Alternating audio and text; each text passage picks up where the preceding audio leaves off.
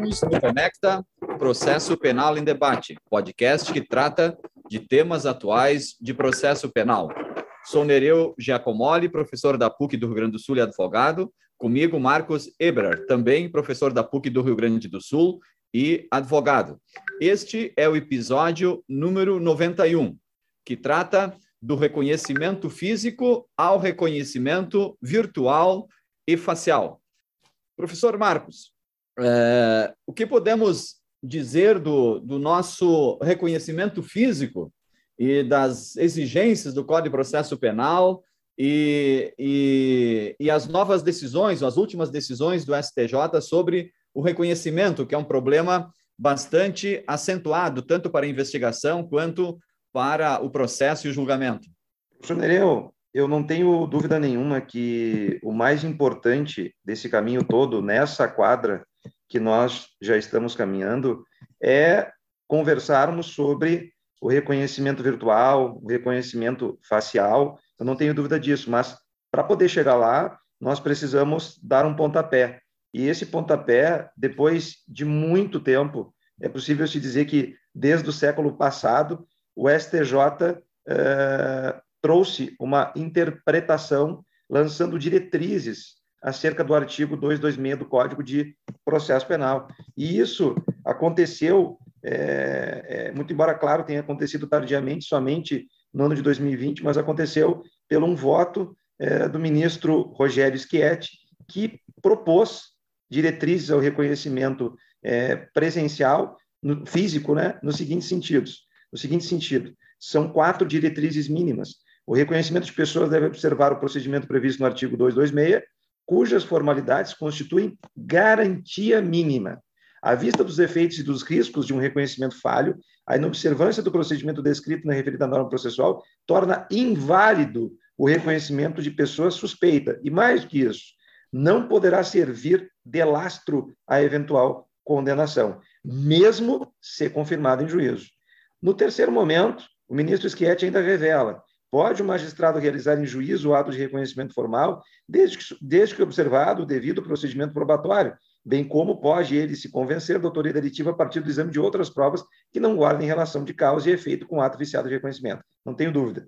Quarto ponto, esse é muito importante também. O reconhecimento do suspeito por mera exibição de fotografia ao reconhecer, a parte de dever seguir o mesmo procedimento do reconhecimento pessoal, há de ser visto como etapa antecedente a eventual reconhecimento pessoal e, portanto, não pode servir como prova em ação penal, ainda que confirmada em juízo. O STJ tem reiteradamente, professor Nereu, é, é, confirmado essa, essa decisão do ministro Schietti e, momentaneamente, nós temos aqui uma, uma, uma outra dificuldade que, salvo melhor juízo, ainda não alcançou julgamento pelo STJ, já deve ter chegado no STJ, mas ainda não alcançou o julgamento pelo STJ, que é a questão dos reconhecimentos por videoconferência.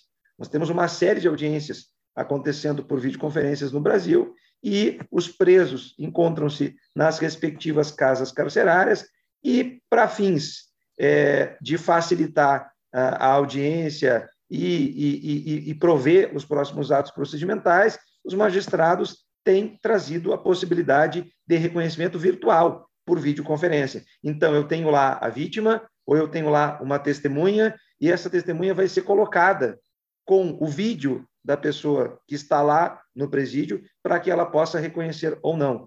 Bom, aí, isso, evidentemente, estando fora do 226, nem se discute. Nós já temos parâmetros sobre isso, o STJ já deu. Mas a questão aqui é muito além disso. Por quê? Porque não há previsão legal dessa modalidade de reconhecimento. E por que, que deveria ter é, previsão legal? Por vários motivos, evidentemente, mas basicamente por um, porque certamente esse reconhecimento é um reconhecimento excepcional e, evidentemente, que ele deve ter mais é, é, requisitos e garantias do que o reconhecimento físico, do que o reconhecimento presencial.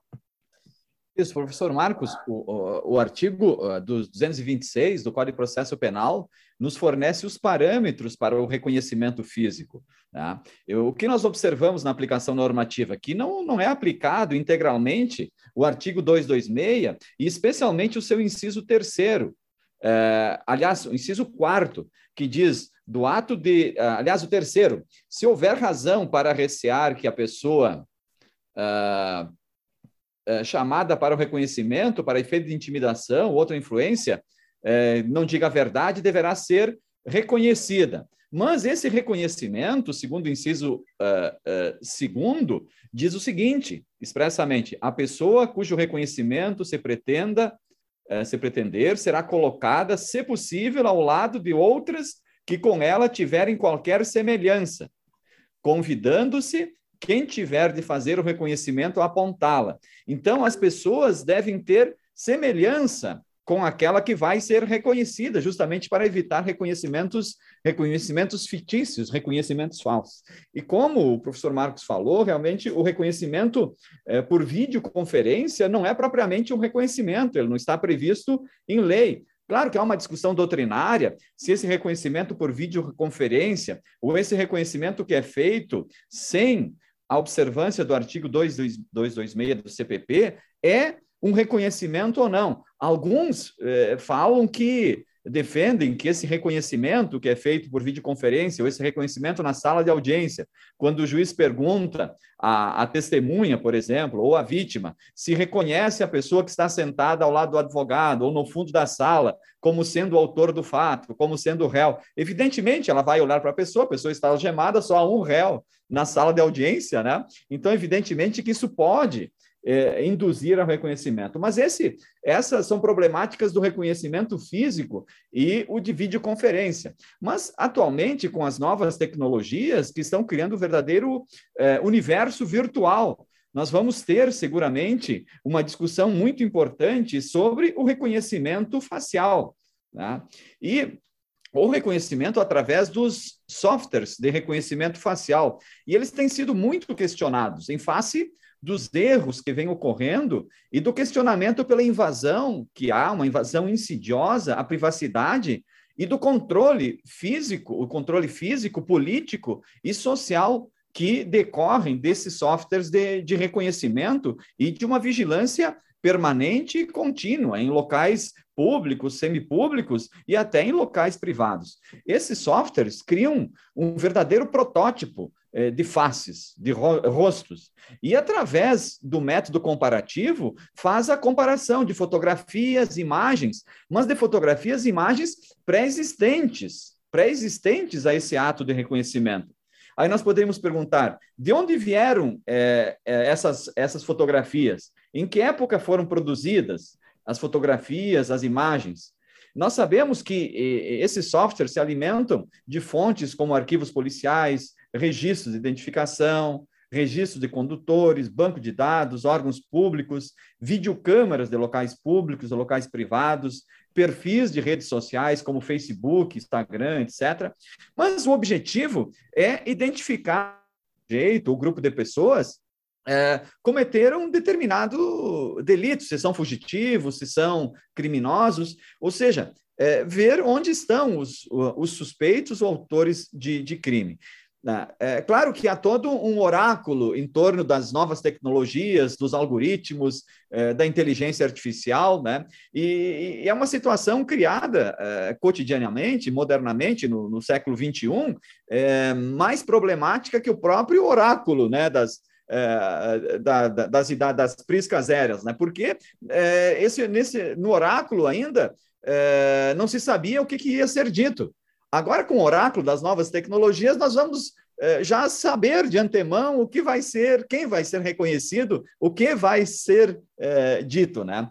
Nós temos duas, dois artigos que saíram no, no, no New York Times, um em 2018, que eh, diz que o acerto nos reconhecimentos foi de 99% quando as fotos eram de homens brancos. Mas quanto mais escura a pele, maior a incidência de erros. E no caso específico das mulheres negras, isso chegou a 35%. Tá? A, a, incidência de erros no reconhecimento de é, facial quando as, de mulheres negras chegou a 35%. Tá? Isso demonstra que a diferença da vida a, a física e biológica acaba por contaminar esses reconhecimentos através é, da inteligência artificial. É claro que a inteligência artificial vai se estruturar basicamente é, é, é, é, a partir desses, desses dados, né, desses dados recolhidos de diversas fontes, que nunca se sabe realmente se esses dados é, são verdadeiros, são falsos, né?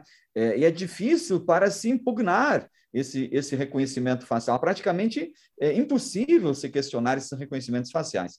E a segunda matéria de 2020, a primeira foi de 2018, informa que os programas de reconhecimento facial estão sendo utilizados em praticamente todos os estados eh, norte-americanos. E segundo as autoridades, não é possível confiar nos resultados fornecidos pelos programas para efetuar uma prisão. Eh, os documentos eh, sugerem que nem sempre, que nem sempre esses reconhecimentos é, são verdadeiros e que o, o, a hipótese de erro é muito elevado, por isso estão exigindo a documentação de outras evidências, de outras evidências para, uh, para tornar esses reconhec o reconhecimento facial como verdadeiro. Né? Claro que é, esses, os reconhecimentos faciais são empregados na maioria dos estados norte-americanos, inclusive pelo FBI, né? Mas é, e há um dado lá nesse mesmo artigo que diz que as autoridades da Flórida, por exemplo, consultaram o sistema de reconhecimento, consultam em torno de 4.600 vezes por mês. Então, é uma, uma metodologia de, de busca de prova, busca de indícios, de, de investigação, é, bastante utilizado. Né? Mas, contudo, ultimamente, em algumas cidades, como São Francisco e na Califórnia, o uso desses softwares e dos bancos de fotografias e imagens foram proibidos. Foram proibidos, em face das graves eh, violações à privacidade que, que, que, foram constatadas e das correspondências falsas entre o que estava no banco de dados e o que foi eh, verificado pelos softwares de, de reconhecimento facial. Então, os perigos, professor Marcos, e os riscos do reconhecimento facial não diferem muito, talvez sejam até maiores do que os próprios reconhecimentos físicos, do reconhecimento físico está previsto no artigo 226 do Código de Processo Penal. Né? Então, a problemática, me parece que com os softwares, com esse oráculo da inteligência artificial, das novas tecnologias, dos algoritmos, é, continua, continua o mesmo, isto é, o reconhecimento é, está sendo feito é, é dos mesmos de sempre, né? ou seja, os que são incluídos no, no sistema criminal é, são os mesmos de sempre, ou seja, via de regra, os excluídos da, do sistema de bem-estar. Exatamente. Esse foi o episódio número 91 do Conecta Podcast, com Nereu Giacomoli e Marcos Eberhardt, do reconhecimento físico ao virtual. Compartilhe conhecimento pelo Conecta Podcast, pelo Instagram, pelo Facebook e pelo YouTube.